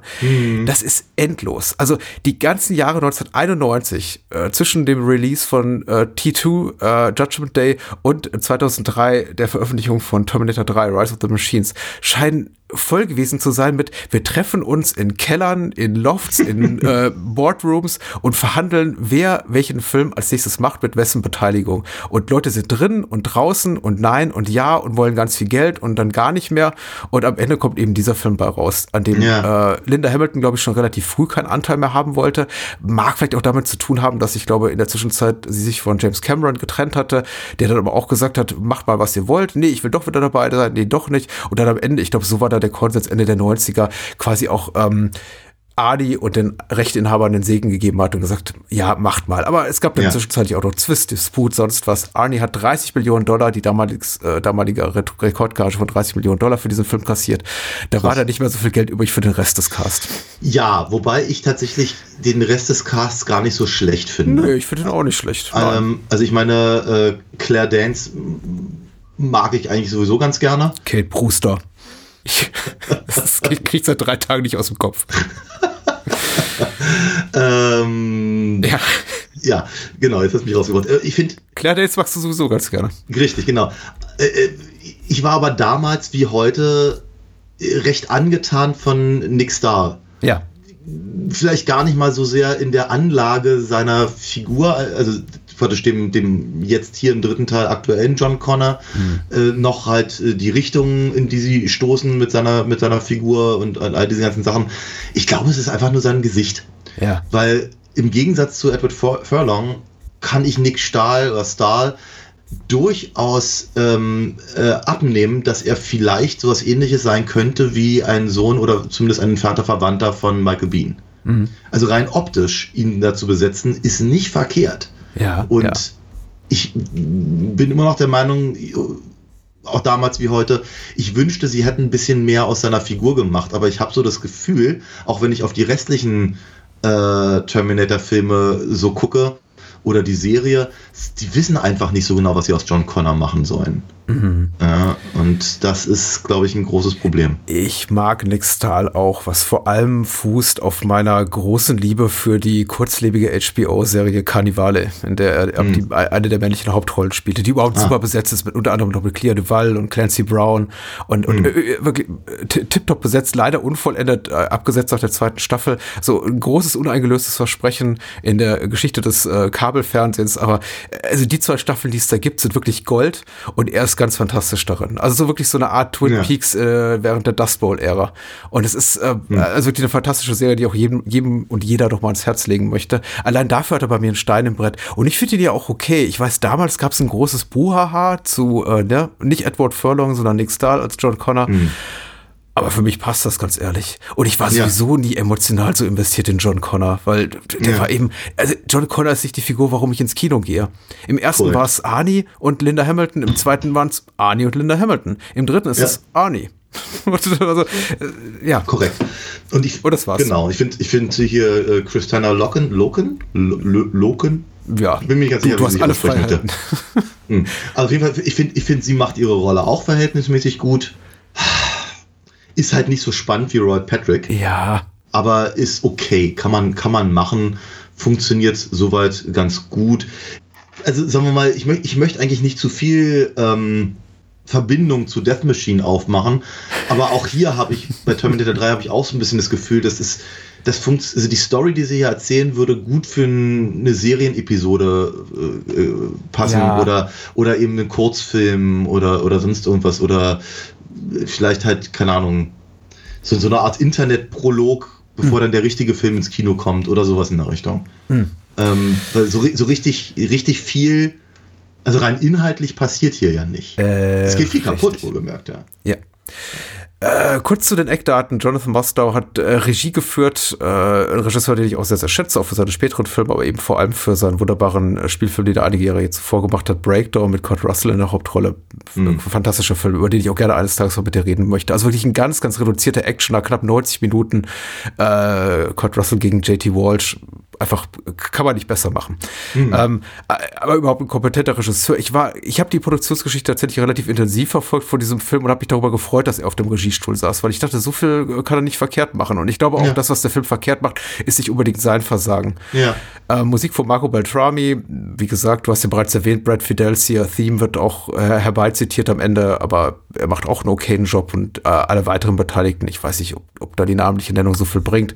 Äh, die UFDB-Inhaltsangabe, jedenfalls hat Moonshade geschrieben und Moonshade schreibt, zehn Jahre sind seit den Ereignissen in Terminator 2 vergangen und John Connor lebt inzwischen als praktisch identitätsloser, ein ruheloses Leben. Der prophezeite Tag des jüngsten Gerichts verstrich ereignislos, doch Connor, Nick Stahl, fühlt sich dadurch nicht sicher und tatsächlich wird in einer Nacht wieder ein hochspezialisierter Terminator, der TX, das ist Christiane Locken, aus der Zukunft kommend auf ihn angesetzt. Gleichzeitig kommt ein weiterer Typ des alten Modells, Arnold Schwarzenegger, zu seinem Schutz an. Als alle zusammentreffen, macht John gerade die Bekanntschaft mit seiner alten Schulkameradin Kate Brewster, Claire Danes, die, die ihn auf seiner Flucht mit dem Terminator begleitet. Der hat schlechte Nachrichten für die beiden. Der Tag des jüngsten Gerichts steht kurz bevor. Wieder mal. Ähm, und hier mache ich mal Schluss. Das reicht auch. Die Inhaltsangabe ist relativ ausführlich. Äh, Ich glaube, die meisten Menschen, die uns zuhören, haben den Film gesehen. Und bevor ich es vergesse, wollte ich erwähnen, ich war schon enttäuscht von dem Film, bevor ich ihn gesehen hatte. Ja. Denn zu dem damaligen Zeitpunkt, als der Film ins Kino kam, studierte ich gerade im Ausland, habe den Film also in Glasgow, Ha- Heimat meiner damaligen Alma Mater, geguckt. Und der Film kam ins Kino und der war in UK ab zwölf Jahren freigegeben. Ja, ja, ja. Und ich dachte, oh, ja. ein Terminator-Film ab 12. Daran Haichi Popaichi. Also, Ernsthafterweise, das, ja, so, so, so in der, in der Stoßrichtung habe ich damals die äh, Kommentare auch mitbekommen. Hm. Ja, habe ich mich ehrlicherweise nicht so richtig dran gestört, muss Ja. ich ganz ehrlich sagen. Ähm, weil äh, äh, ich war ja auch nie ein Gorbauer und Aber ich, äh, ich war so ein kleiner Edgelord, immer noch. Jetzt bin ich ein großer Edgelord. Genau, aber sagen wir mal, der zweite Teil hatte ja jetzt auch nicht unbedingt, sagen wir mal, diese Aus äh, Augen rausnehmen Nummer aus dem ersten und sowas. Also ne, von daher äh, fand, fand ich das okay. Also Ich denke, man hätte, man hätte es auch machen können. Und sagen wir mal, es ist ja nicht so, als würde Terminator 3 nicht genug Bums äh, fürs, fürs, fürs Geld halt irgendwie bieten. Ja, Bums, ja. Aber kein Blut. Nein, das sicherlich nicht. Selbst der, Ähm, selbst der Griff, der Rollgriff, der Rollgriff durch die Brust ist äh, relativ verhältnismäßig, ne? obwohl ich glaube, der Arm ist, Ja. naja, aber trotzdem, es ist. ich, ja, Gott, wie soll ich das sagen? Du warst im Kino. Ich war im Kino, genau. Und äh, ich hatte mich auch durchaus auf den Film gefreut. Jetzt ist es natürlich auch so, wer uns, wer uns aufmerksam zugehört hat in den letzten Jahren, ähm, wird festgestellt haben, so richtig hängt mein Herz nicht an der Reihe. Na, also ich habe den, den, den ersten Terminator-Film äh, auf Video gesehen, als mein Bruder ihn damals mitgebracht hat, fand ihn ganz gut. Aber sagen wir mal, der interessanteste Teil war der Vorspann mit den, mit den, äh, der, der, der, der in der Zukunft spielt. Ja. Für mich damals. Äh, und ich fand die Musik toll. Ja. So, und mein, mein Bruder war hochbegeistert, wohlgemerkt. Und als dann eben der Terminator 2 in, ins Kino kam, bin ich mit meinem Bruder reingegangen, was ein Highlight ist, weil kommt halt nicht so wahnsinnig häufig vor. Und war auch im ersten Moment sehr begeistert, weil natürlich die CGI-Technik gerade vom äh, T1000 ist natürlich bahnbrechend gewesen und es war halt irgendwie der Actionkracher des, äh, des, des Sommers und äh, schon, schon, schon ein Kinoereignis, aber er hat mich auch relativ schnell wieder verlassen aus meinem Gedächtnis und ich hatte, glaube ich, nie so riesen Interesse daran, mich dem wieder zu widmen, ähm, bis wir ihn dann irgendwann mal im Kino gesehen haben. Und äh, als wir danach drüber sprachen, war ich ja auch deutlich weniger enthusiasmiert. Ähm, ich hatte damals hier den, dieses äh, Terminator 2 3D-Ding gesehen in den Universal Studios. Ja. Auch das eine schöne Erfahrung. Ich fand es cool, dass sie äh, halt Arnie und, und, und Furlong und eben ähm, Linda Hamilton gekriegt haben und James Cameron das auch noch selber gedreht hat und auch da wiederum die, die, die Effekte im, ich glaube, 4D-Kino nennt man sowas ja dann, wenn dann irgendwie Sachen vom, von der Decke rieseln oder mal angepustet wird. Ähm, und die, die, die Sitze rappeln. Ich nenne es Berliner Altbau, aber. Ach, wir sind heute gut drauf. ähm, genau, jedenfalls, äh, auch, auch das war eine, eine, eine schöne Erfahrung, aber stank halt ehrlicherweise ein bisschen ab gegen, was ich zum Beispiel den Back to the Future Ride oder sowas. Ja, So. das denke ich mir. Dann, wie gesagt, ein paar Jahre später kam dann eben Terminator 3 in die Kinos und ich hatte mich schon drauf gefreut. Dachte so bei mir, ja, die anderen habe ich alle gesehen, die sind ja alle passabel oder, oder gut, auch wenn es mich nie so begeistert hat. Und ähm, was mich dann aber tatsächlich richtig dolle begeistert hat, bevor ich in den, ins Kino kam, äh, war ein Auftrag. Denn zu der Zeit habe ich ja äh, auch für das Mad Magazin noch gearbeitet. Ähm, und wir, mein Kollege und ich, haben den Auftrag, den hochoffiziellen Auftrag bekommen, die offizielle Filmparodie zu machen für Terminator 3. Die Amis hatten offenkundig kein Interesse daran. Die wollten, die hatten andere, andere Filme, die sie in dem, äh, in dem Jahr und in dem Monat verwursten wollten. Und die Möglichkeit zu bekommen, eben einen, einen, warte, ein, einen der, eines der Standbeine klassischerweise des Mad-Magazins ähm, zu, machen zu dürfen, kam jetzt nicht so wahnsinnig häufig vor. Eben auch mit der, mit der Option, dass das eben auch in anderssprachigen ähm, ähm, Ausgaben vielleicht verwendet wird und so. Das war schon eine große Sache tatsächlich und haben wir, haben wir uns sehr, sehr viel Mühe gegeben und entsprechend war das natürlich auch nochmal ein extra Anreiz dafür, ins Kino zu gehen, um dann eben die, ja, im Prinzip auch einfach als Recherche. Ja, klar. Und so saß ich also damals im Kino und mir gingen halt so viele Sachen gleichzeitig durch den Kopf. Eben einmal, schade, dass ich nicht mit meinem Bruder hier sitze. Äh, zweitens, ich hatte mich darauf gefreut, aber eigentlich finde ich es gar nicht so toll, alles drumherum. äh, und drittens, ich muss jetzt hier sehr genau aufpassen, damit die Parodie auch funktioniert. Und das heißt also, mein, mein, mein, der Filmgenuss an sich war, ich möchte mal sagen, belastet. Ja. Ich konnte mich, klar. ich konnte mich, ich konnte mich nicht einfach nur drauf einlassen. Von daher fing meine Mäkelei an dem Film halt relativ früh auch an. Wobei ich aber auch sagen musste, so schlimm fand ich ihn halt gar nicht. Ich fand ihn völlig in Ordnung. Wir, geht halt viel in die Luft. Ja. So, ne? und, und Arnie ist da und alle sind ein bisschen älter und Nick Stahl sieht aus wie Michael Bean. Und das, das, das war dann halt auch so ein bisschen das Gefühl, äh, mit dem ich da rausgegangen bin. Und da hat sich nicht viel geändert. Ich, tatsächlich, ich hatte nie wieder das Interesse, diesen Film nochmal zu gucken. Außer, dass ich eben gedacht habe, für einen Podcast müssten wir es mal machen. Äh, Verstehe ich komplett. Ich meine, den Film noch mal geguckt zu haben, ich habe allerdings wenig Erinnerung dran. Habe auch nach dem Kinobesuch nicht wieder den Ehrgeiz gefühlt, mir dann auch sofort die DVD oder Blu-ray zu holen. Machte, sowas machte man ja damals noch. Ja, äh, jetzt ja. schon lange nicht mehr. Ähm, hab sie auch bis heute nicht im Regal. Also Hm. äh, tatsächlich auch merkwürdig eigentlich für mich, dass ich diese Reihe so schnell abgebrochen habe, weil beim ersten und zweiten ist es mir im- immer relativ wichtig, die gerade bestmögliche Fassung davon im Regal zu haben, wobei es gerade bei T2 unglaublich schwierig ist, überhaupt eine gute Fassung zu haben, weil äh, Cameron leider dazu neigt, in späteren Jahren das Ding alles mit digitalen Nachschärfungen und so einfach platt zu bügeln. Und mittlerweile sieht eben Terminator 2, da, da ist nicht mehr der Hauch eines Filmkorns mehr enthalten in, Ja. in den HD-Fassungen, die es jetzt gerade gibt. Aber vielleicht eines Tages. Egal. T3, Terminator 3. Ja, äh, genau, geguckt, für okay-isch befunden, aber ehrlich gesagt einfach nicht wieder groß drüber nachgedacht. Ich kann mich auch nicht daran erinnern, dass dazu sowas wie ein Diskurs stattfand innerhalb meines Freunden Freundeskreises oder Kommilitonenkreises. Man guckte den Film einfach und dachte, na ja, das war ungefähr das, was zu erwarten war. Also ich kann mich äh, doch spezifisch daran erinnern, eben, dass genau der, der Mangel an Gewalt oder harter Gewalt ein Thema war, aber weniger so auf der visuellen Ebene als vielmehr auf der Dialogebene. Ja. Dass zum Beispiel, also der ganze Film sich anfühlt wie für ein, eine jüngere Zielgruppe, die aber aufgrund seines R-Ratings, zumindest in den USA, nicht erreicht, konzipiert wäre. Also es wird auch nicht geflucht. Ich glaube, es gibt nicht ein ei- einziges Fuck oder Motherfucker oder irgendwas in diesem Film. Also er wirkt rel- vergleichsweise zahm.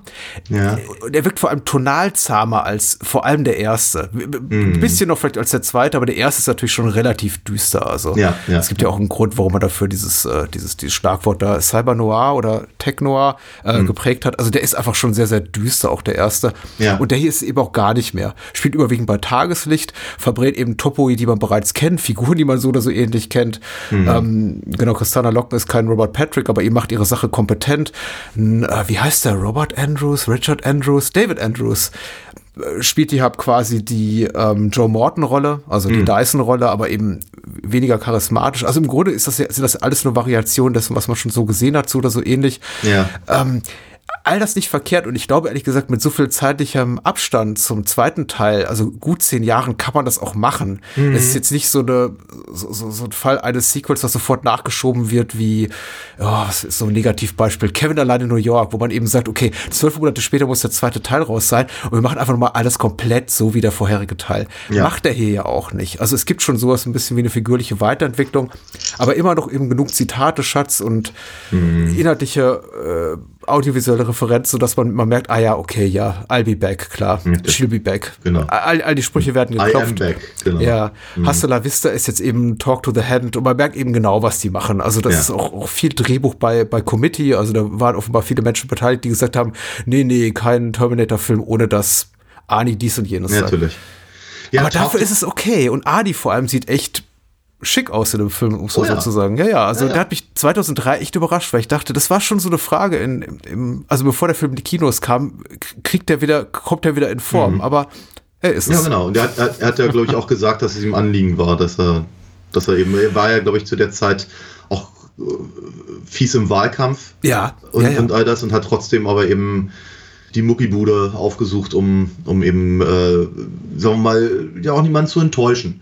Das finde ich, das finde ich, äh, das finde ich anständig von ihm. Ja. Ähm, Talk to the Hand, da wollte ich gerade kurz rein, äh, weil das ist tatsächlich einer der wenigen Kommentare, an die ich mich erinnere aus, aus meinem Umfeld damals, dass alle das halt unglaublich doof fanden. Ja. Weil das eben so, Weil wir wieder die Catchphrase et etablieren, ja. ja, genau, und, und, es, und es ist so modern und all das. Und ich dachte so bei mir, ihr erinnert euch schon eben genau an Hasta la Vista Baby und, und da, daran, dass im Film davor äh, Schwarzenegger auf einem Bein ge gehüpft ist.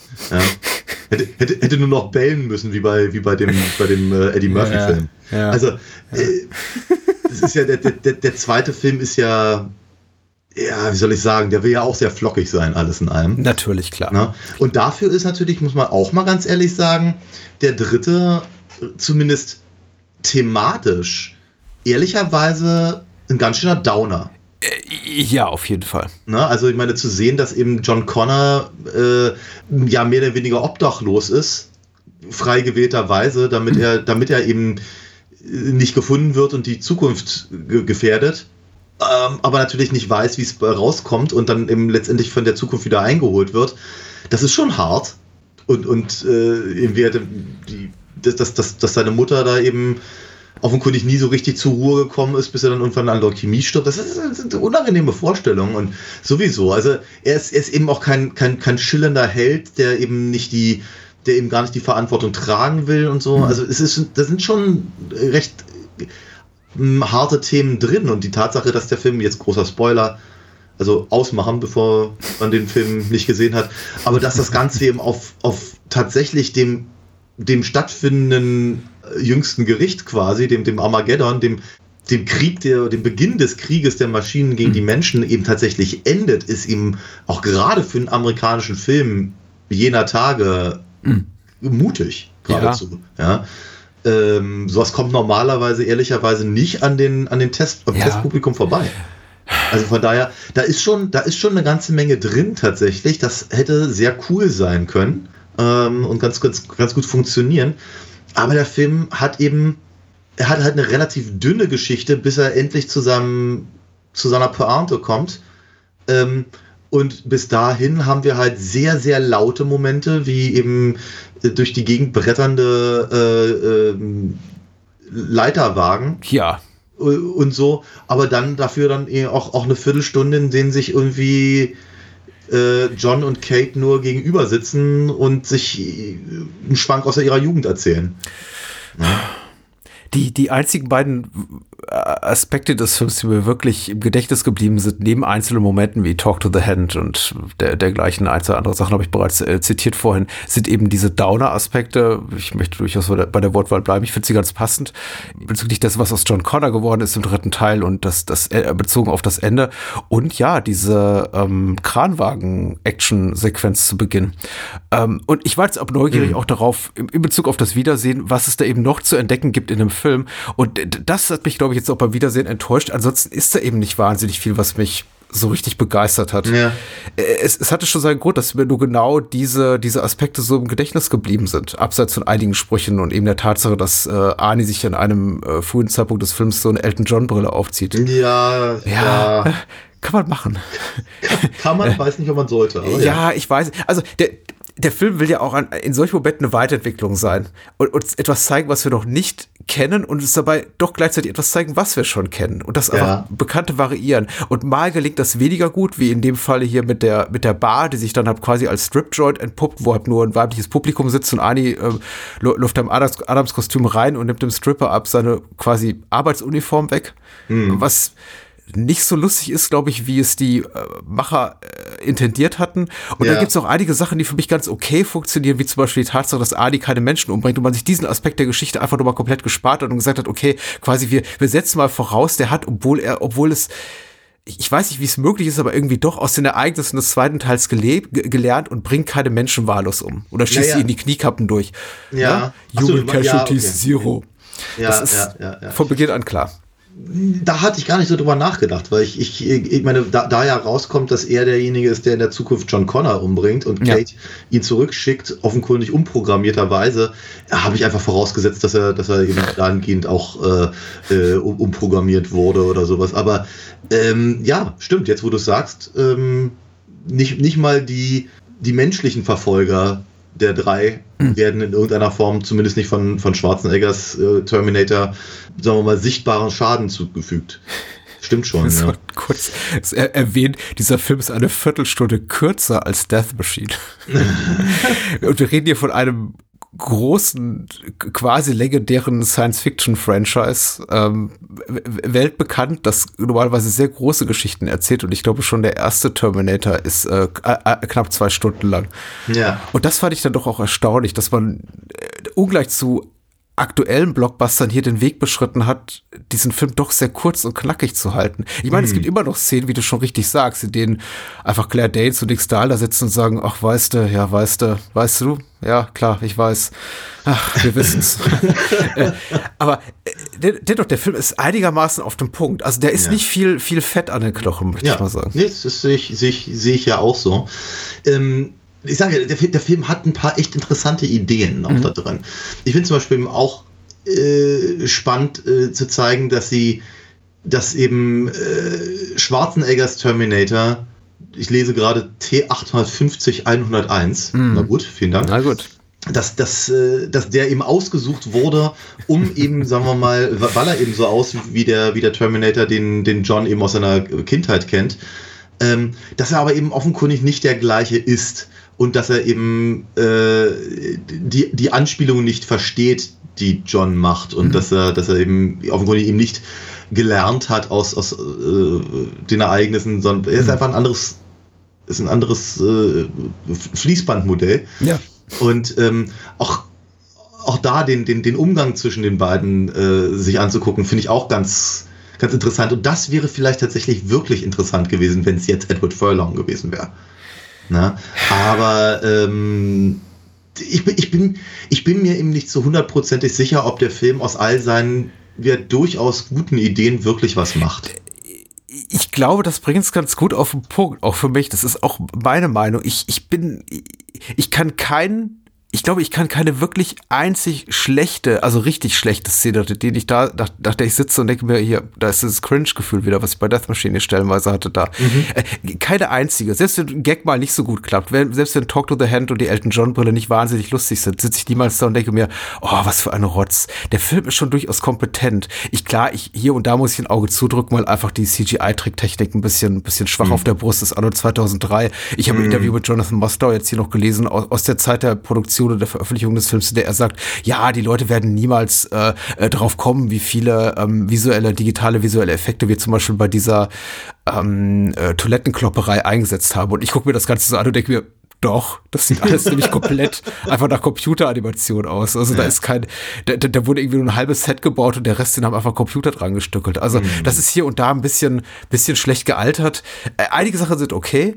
Mhm. Ähm, äh, komischerweise die Sachen bei Tageslicht besser, mag auch an der Ausleuchtung liegen. Die Sachen, die, die Trickeffekte in geschlossenen Räumen immer so ein bisschen schwach. Aber am enttäuschendsten sind für mich eigentlich tricktechnisch, dass wirklich hier TX oder die Terminatrix hab, finde ich digital, also tricktechnisch keine wirklich für mich wahnsinnig Weit- berauschende Weiterentwicklung ist. Nein, ja, nicht, von, ja. äh, also es sieht, man, man kann natürlich argumentieren, das sieht schon etwas besser aus als das, was wir mit Robert Patrick gemacht haben, weil vielleicht hochauflösender und ein Mhm. bisschen detailverliebter, aber nicht überzeugender unbedingt. Dadurch. Ja, korrekt, korrekt. Ähm, Was sicherlich auch ein bisschen daran liegt, dass eben äh, 92, 92? Ja, 91 kommt 91, ja. genau.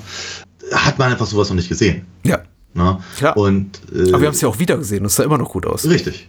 Ja, natürlich, ja. Äh, was aber vielleicht aber auch einfach an den Ideen lag, also ihn, ihn mal eben durch die Gitterstäbe vom Gefängnis laufen zu lassen. Ja. Und ja, ich glaube, das Interessanteste, was sie aus dem, aus dem äh, flüssigen Metall bei, bei Christina äh, Locken machen, ist, wenn sie da an dem, an diesem Supermagnet irgendwie hängt. Mhm. Und das halt irgendwie so ein bisschen die, in die Mechanik da irgendwie reinläuft. Das, das fand ich ziemlich cool. Ist es nicht eine Rückentwicklung im Vergleich zum T1000 sogar, weil sie hat ja ein, äh, nennt man das E- Endoskelett? Also sie hat ja quasi. Ja, ja, ja, ja, ja, genau. Es ist ja nur so ein Überzug quasi. Ja. Ja, ich meine, klar, dafür hat sie eingebaute coole Waffen, was eben Robert Patrick als T1000 nicht hatte. Mhm. Ja. Aber die sind auch so, ja, so semi-effektiv, habe ich die ganze Zeit das Gefühl. Also die machen zwar laut Wumms und viel fliegt in die Luft, aber so richtig, ja, zielgerichtet. Also sie hat mich nicht ganz überzeugt als Konzept. Nicht ihre schauspielerische Leistung, die ist total Mhm. okay, vor allem eben, wenn man bedenkt, dass Christiana Locken jetzt auch keinen belastbaren Schauspielhintergrund hat, sondern glaube ich eher im so Model Modeling-Bereich Ja, unterwegs ja, war vorher. ja, Aber sie ist schon okay. Aber es ist auch wiederum okay, dass sie hier nach keine große Filmkarriere hatte. Also für mich komplett nachvollziehbar. ja, ja. Ansonsten äh, gibt es natürlich auch noch, also neben, neben dem Feuerwehrauto, mit dem Arnie dann durch die Gegend fährt Ja. und so, gibt es natürlich auch noch auch ein paar andere visuelle, äh, visuelle schöne Sachen, an die ich mich äh, auch vorher noch ganz gerne erinnert habe. Also Ach ich finde ja? es immer noch ganz lustig, wie er da eben mit der mit der Bazooka da über über äh, und dem dem Sarg Ah. über, ähm, auf der Schulter über den Friedhof stapft. Hm. Äh, das, das, das ist ganz hübsch und ganz, sieht ganz gut aus. Musst du ein bisschen an Django Hm. denken. Mit einem erneuten Auftritt von Dr. Silberman, dem Ja, quasi genau. Maskottchen dieser Reihe, der aus seinem Trauma, äh, dem Terminator als X-Fach begegnet zu sein, einfach nicht rauskommt, ja. Ja, ja, muss auch. Genau, nee, es, äh, ich, ich finde ich find auch, und das, auch das ist tatsächlich, glaube ich, das, was mir tatsächlich noch am längsten äh, äh, beim, beim so nachgehangen hat, eben Mhm. die am Ende die fliegenden äh, ähm, Raketen, die Marschflugkörper und so, das ist eben Okay. auch unangenehm. Ich finde es einfach unangenehm, weil mag. Ja, also nee, nee, so- nee, ich sag nicht, dass sie nicht unangenehm sind. Ich hatte sie einfach vergessen, tatsächlich jetzt. Achso, nee, nee, es ist, ja. das ist noch sehr, sehr, sehr in Erinnerung.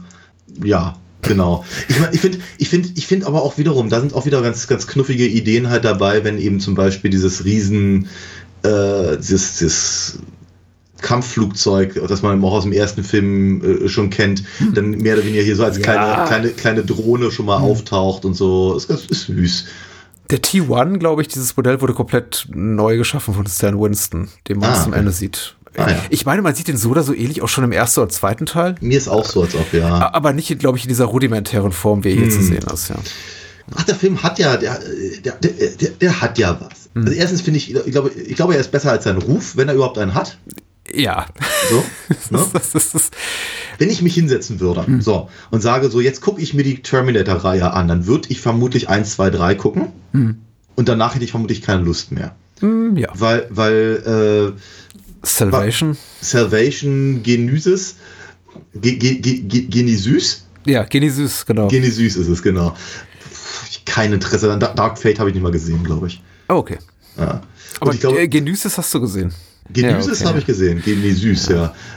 Das sind aber auch alles so Sequels, Ja. die auch, glaube ich, einfach nur durch Geduld und Spucke und äh, Re Restrechte, Resterappe-Verwertung da irgendwie glänzen. Man hat das Gefühl, keiner hat wirklich mehr Interesse daran, überhaupt noch eine Geschichte zu erzählen, sondern einfach nur dieses, diese Marke Ja. am Leben zu halten und einfach noch Ja. mal ein paar Millionen zu machen. Ich, ich, ich hatte, ich hatte der, der, der Serie hatte ich ein oder zwei Chancen gegeben. Aber eigentlich. Sarah aber- Connor Chronicles.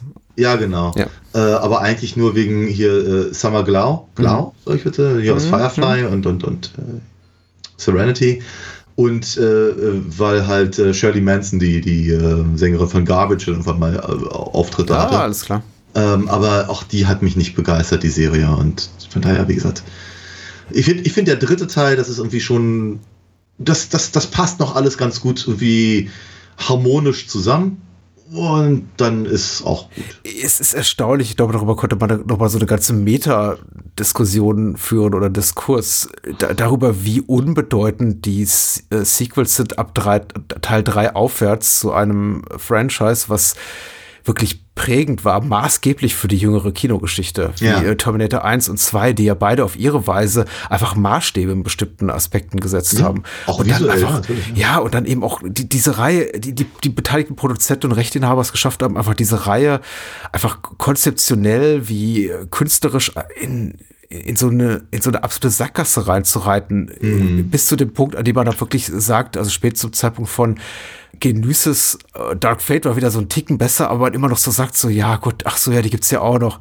Muss ich den sehen? Ja, wahrscheinlich nicht, aber wenn es den mal umsonst gibt, dann, dann gucke ich ihn vielleicht. Also man ist da wirklich, ich, ich, ich, ich gucke manchmal mit Verwunderung auf mich selber, wenn, wenn ein neuer äh, Terminator-Film rauskommt, und das ist ja immer noch so im Durchschnitt alle fünf Jahre der Fall, dass ich mir denke, warum bin ich nicht begeisterter? Weil ich liebe die beiden ersten wirklich sehr, also ungleich zu dir bin ich ein großer Fan der ersten beiden Teile. Ich, ich sehe Ja. da wenig Kritikpunkte dran und gucke die auch so immer wieder einfach gerne.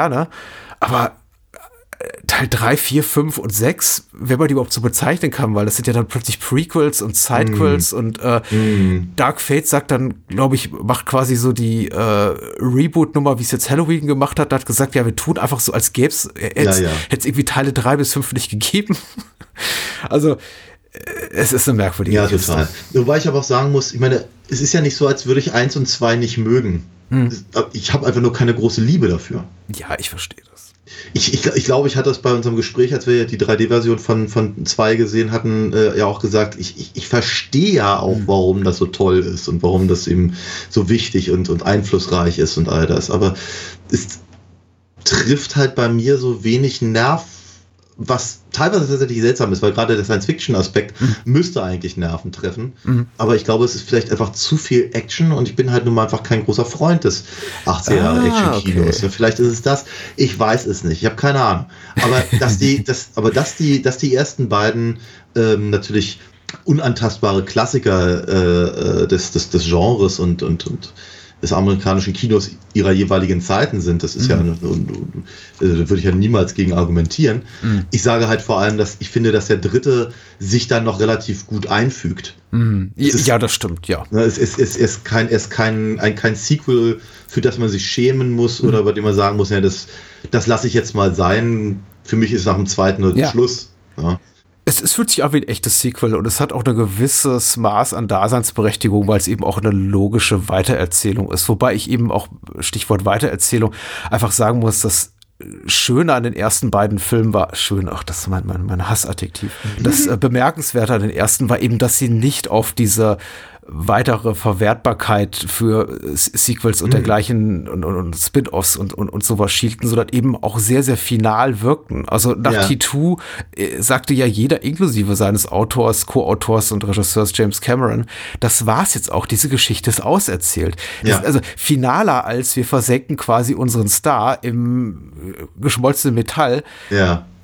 kann es nicht werden. Und Naja, das, guck dir mal Alien an. Ja, das ist schon richtig. Nein, ich meine, es geht ja alles, klar. Und heute, heute sowieso. Und also niemand, niemand ist je, jemals wirklich tot. Das ist ja mittlerweile auch so zu einem geflügelten Wort geworden. Aber das hier ist eben schon wieder so ein Sequel, was das fast neu aufmacht und auch damit abschließt. Und deswegen gefällt mir auch das Downer-Ending nur so semi, weil ich bei einerseits denke, ja, wow, mutig für eine große, extrem teure Studioproduktion, muss man sagen. Also dieser Film hat doch mal, wir haben über Ghost Rider letzte Woche gesprochen, ich glaube, nochmal doppelt so viel fast gekostet wie Ghost Ja. Rider. Und ein Drittel davon war Adis Gage. ähm, das Dauerende ist gut, aber es endet eben auch mit dem Versprechen, ähm, Ja. The Battle has just begun. Ja, genau. Ja, ja. Und das wiederum ist so, so ein Cop-Out, den ich nicht ganz mag. Ja, ich verstehe dich. Ich verstehe dich. Mhm. Ähm, äh, deswegen hatte ich aber auch, glaube ich, vorhin gesagt, es fühlt sich eben auch so ein bisschen an wie so ein, so ein, so ein, so ein halbstündiges äh, Internet-Prequel quasi. Mhm. Ja, dass man dann eben, bevor man halt den richtigen Film im Kino sieht. Und ich glaube, das war, das war mein, mein größtes Beef mit Salvation. Also Mhm. nicht nur, ich, ich fand Christian Bale einfach unglaublich fehlbesetzt für John Connor Ja. ganz, ganz schlimm. Äh, Also noch mehr als den Heini, den sie halt bei, bei äh, Genesis da genommen haben. Und äh, eben nicht zu zeigen, wie jetzt, also im Prinzip, also einfach nur einen großen, langen Film, der aussieht wie halt die, die, die jeweiligen Pro Prologe von 1, 2 und 3 oder, oder Rückblenden oder Albtraumsequenzen von 3 ähm, zu zeigen, sondern ja, ich meine, jetzt halt da im Prinzip sowas, sowas draus zu machen wie Mad Max kommt zum Thunderdome.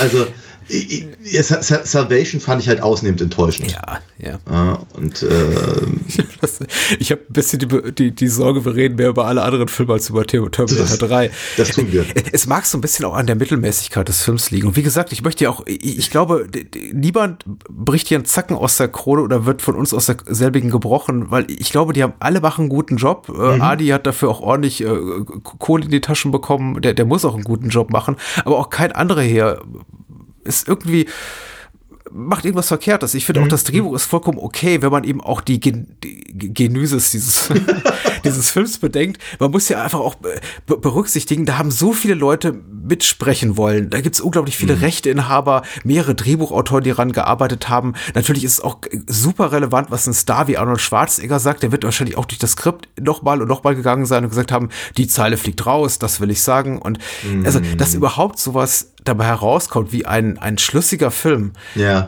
ist schon, ist schon ein kleines Wunder angesichts der Produktionsgeschichte. Und dafür ist der Film eben wirklich okay, voll, voll, vollkommen fein. Er hat auch ein paar ganz gute One-Liner. Ich, wollte ich wollte erwähnen, wirklich gelacht habe ich tatsächlich einmal, als äh, Arnie sagt, äh, also ich glaube Claire, Claire Danes und äh, Nick Stahl unterhalten sich auf dem Rücksitz und haben gerade mal eine relativ gute Zeit und äh, Arnie sagt sowas, ich paraphrasiere, so, sowas wie äh, euer Geshaker, ah, sehr gut, euer Geshaker schwächt eure Anspannung und Todesangst. Und, und ich dachte, das ist super. Das könnte eins zu eins aus T2 sein, der ein ungleich Mhm. besseres Dreh Drehbuch hat. Ähm, aber äh, äh, dieser Adi-Humor als Terminator funktioniert. Also Ja. in, in, dieser Ja. Mhm. In dieser Version 2.0, weil natürlich ist er nicht der Original Terminator, aber äh, doch hier und da tatsächlich auch, auch, auch ganz lustig. Oder ähm, auch ganz toll fand ich doch allerletzte Erwähnung, äh, die Replika von Claire Danes, also die Terminatrix in der Gestalt von äh, Kate Brewster, wird erschossen vom, vom Terminator. Es war absehbar, also ist jetzt irgendwie kein, kein überraschender Effekt, dass es, die sich dann eben als Terminatrix entpuppt,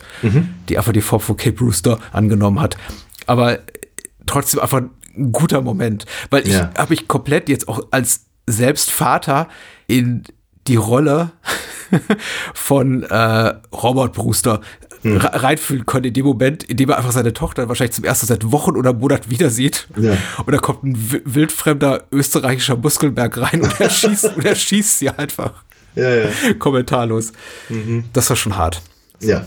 Ich ja. habe gelacht, aber eigentlich ist sie so relativ schockierend für den Bruchteil einer Sekunde. Ich, ich, ich, ich verstehe dich.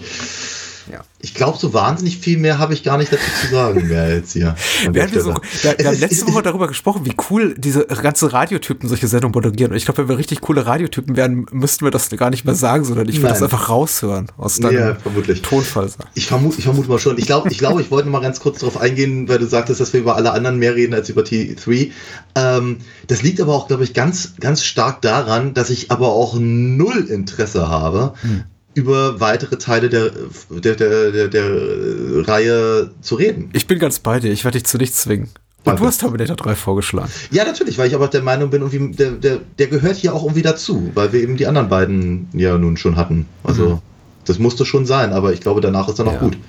Äh, ich glaube, die komplizierte rechte Lage wird auch dafür sorgen, dass wir niemals so haben, sowas haben werden wie ein komplettes Terminator-Boxset. Und deswegen wird, werden, werden uns auch niemals Debatten äh, stellen müssen, wie was ist die originale Trilogie oder Natürlich. äh, die Ja. Pentalogie oder wie auch immer. Weil Ja. ich, ich glaube, die, die Rechte für jeden einzelnen Film liegen gänzlich woanders. Und Mhm. äh, von daher no das ist, worries. das ist aber ein guter, noch ein guter Hinweis, weil ähm, ich habe ihn jetzt nun eben mittlerweile seit 20 Jahren nicht mehr gesehen, Mhm. den, den, den dritten Terminator. Also viel, ich weiß nicht, ob ich mal dran hängen geblieben bin, als er im Fernsehen lief oder so. Aber ähm, als die, die Logos der verschiedenen äh, Produktionsfirmen am Anfang erschienen, schwante mir Übles. Mit deutscher Beteiligung. Ja, aber eben, aber nie, also wirklich kein Studio, kein, kein äh, Vertrieb, nichts, was man irgendwie ansatzweise nur kennen könnte. Sah alles sehr nach Direct-to-Video aus und so. Und ich dachte bei mir, oh, ist der, ist der vielleicht noch schlechter gealtert, als ich befürchtet habe? Aber wie gesagt, ist er gar nicht. Ist er gar nicht. Es ist, es ist, ein, es ist ein echt passables Sequel. Kann man, kann man mal machen. Also C2 Pictures, das Logo, was du zu Beginn siehst, ist ja ein quasi eine Variation des Carolco Pictures Logos Genau, äh, von Mario ja. Cassar und äh, Andrew Weiner. Und, und die haben natürlich auch tolle Actionfilme produziert. Also Mhm. unter anderem äh, Total Recall und dergleichen. Mhm. Und, und, und also da, das war schon einigermaßen vielversprechend, aber es war eben nicht Carolco, sondern quasi Ja, das Ja, dr- drum. ein, ein ne? Carolco-Derivat. Äh, Richtig, aber es ist halt immer ein bisschen so. Ich, ich, ich verglich das so im Kopf mit äh, hier dem, was war es, der se sechste Chucky-Film, Hm. wo er aus Universal Ach so, ja, ja. 4, 4, Universal Direct to Video präsentiert. Äh, ja. ja. 0 Ja, auf sehr 15, ja genau. So, und äh, Ich finde das aber, gut. Nee, es Ja. funktioniert. Wir beginnen aber mit dann- Brad Dourif und enden mit Brad Dourif. Quasi, ja. Richtig. Haben wir, haben wir in der nächsten Woche vielleicht Brad Dourif? Oh, wir haben, nee, aber wir haben einen ganz wunderbaren Film, über den wir schon zum zweiten Mal reden, aber nach einer längeren Oh ja. Pause, weil wir einfach gesagt haben, komm, es ist Winter, ähm, wir haben lange nicht drüber gesprochen und ich glaube, es ist ein Film, der einer, einer Wiederbetrachtung standhalten könnte, sogar mit Sicherheit. Sag mal. Ich bin, ich bin sehr, äh, sehr, sehr gespannt äh, dies, diesmal drauf, weil ich einfach glaube auch, dass ich beim letzten Mal nicht sehr fair mit dem Film umgegangen bin. Ähm, und diesmal lasse ich mich voll drauf ein. Wir reden nämlich über John Carpenters äh, Thing. Ja. Das Ding aus einer anderen Welt. Und ich freue mich wirklich sehr drauf. Und das im Rahmen einer Bonusfolge. Also wer uns Ja. gerne unterstützen möchte, sollte dies bitte tun. Allen anderen sei gesagt, ihr hört uns in äh, zwei Wochen wieder. Und äh, ansonsten, wie gesagt, join the cult, kommt auf unseren Discord-Server und äh, nehmt einfach irgendwie ein, zwei Kröten in die Hand und macht einfach mit. Und wenn ihr noch was übrig habt, kauft ein Hörspiel, kauft einen Comic von Daniel. Ja? Oder ein Buch von dir, genau. Genau. es gibt so viele Möglichkeiten, Geld auszugeben, auch nach Weihnachten. Sehr schön. Alright. Na gut. Dann ähm, sage ich einfach mal äh, bis denn. Bis nächste Woche. Es kann nur besser werden. Bye, bye. sich der ewige Mythos des Grauens. Death Machine. Der gnadenlose Tod.